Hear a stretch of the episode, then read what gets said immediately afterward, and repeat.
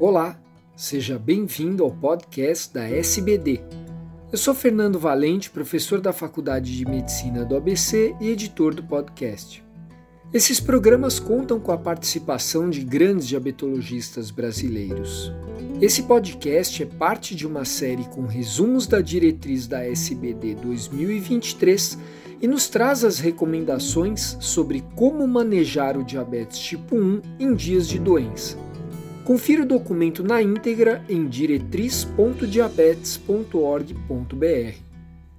Olá, aqui é Monique Lourenço Dias, trabalho na Universidade Federal de Goiás e com Luiz Eduardo Calhari e Melanie Rodak, sugerimos esse novo tema para as nossas diretrizes, que é o manejo dos dias de doença na pessoa com diabetes tipo 1.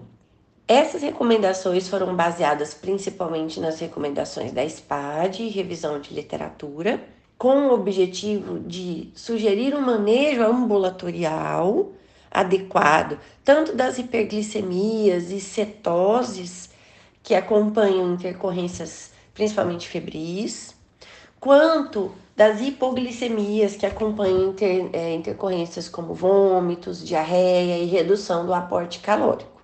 Nossa primeira recomendação é que pessoas com diabetes tipo 1 em dias de doença aguda é recomendada aumentar a frequência do monitoramento da glicemia capilar para cada 1 a 4 horas.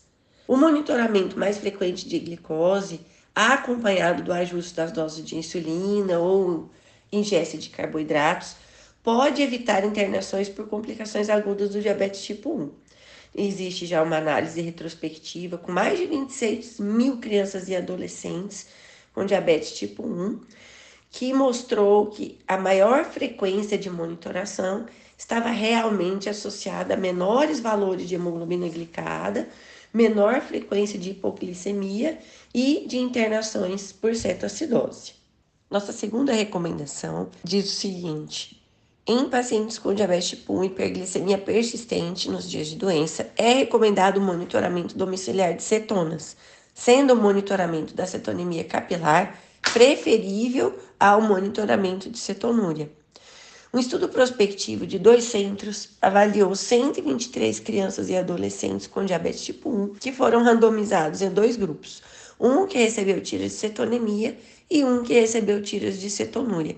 Esses grupos foram orientados a aferir cetona sempre que houvesse situações de hiperglicemia persistente ou sintomas de cetoacidose. O grupo que fez aferições de cetonemia teve muito menor internação, hospitalização ou acesso à emergência do que o grupo que foi randomizado a fazer cetonúria.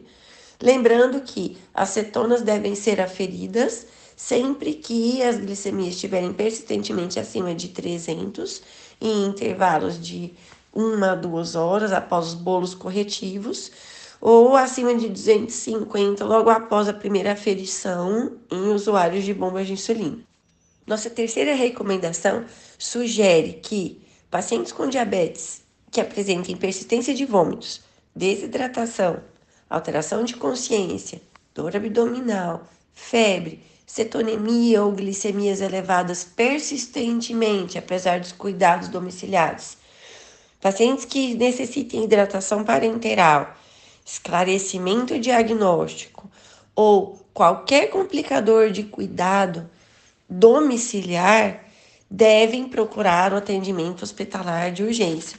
Lembrando que a cetoacidose é uma condição grave e potencialmente fatal.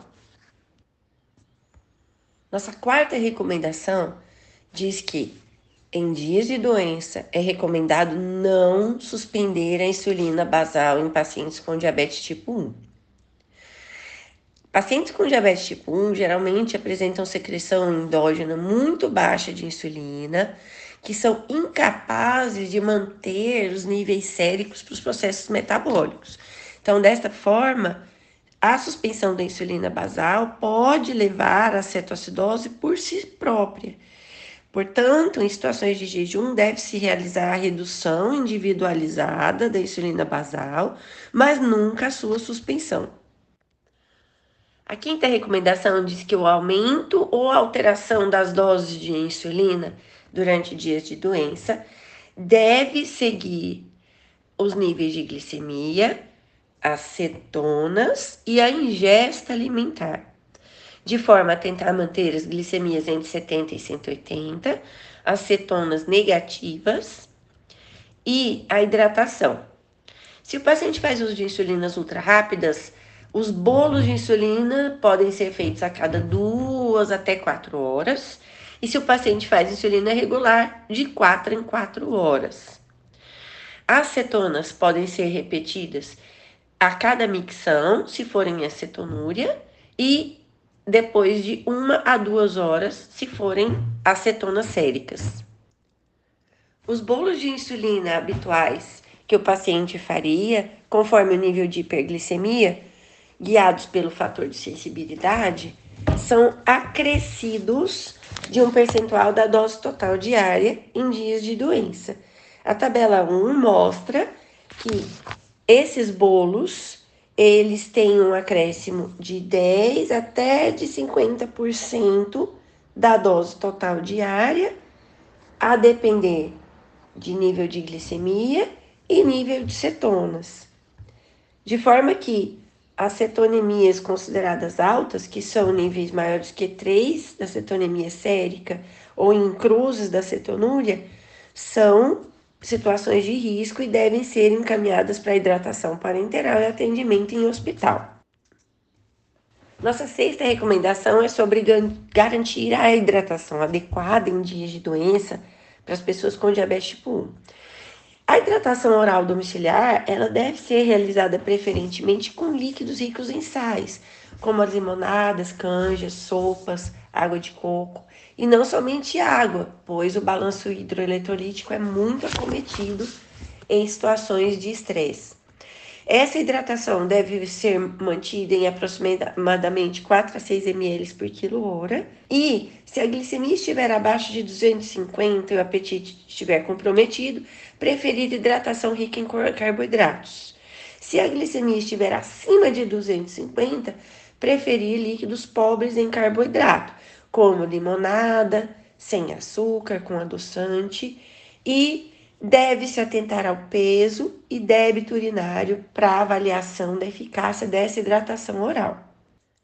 Nossa sétima recomendação é sobre o uso de sensores para monitoração contínua de glicose sendo opção para oferecer mais informações durante dias de doença associados ou substituindo a automonitoração glicêmica, conforme mostrados em um estudo multicêntrico observacional de 3, mais de 3.500 pessoas e também uma análise retrospectiva de mais de 11.400 pessoas com diabetes tipo 1. Ambos os estudos mostraram que nos usuários de sensores de glicose intersticial, os episódios de cetoacidose e hipoglicemia grave são significativamente menores.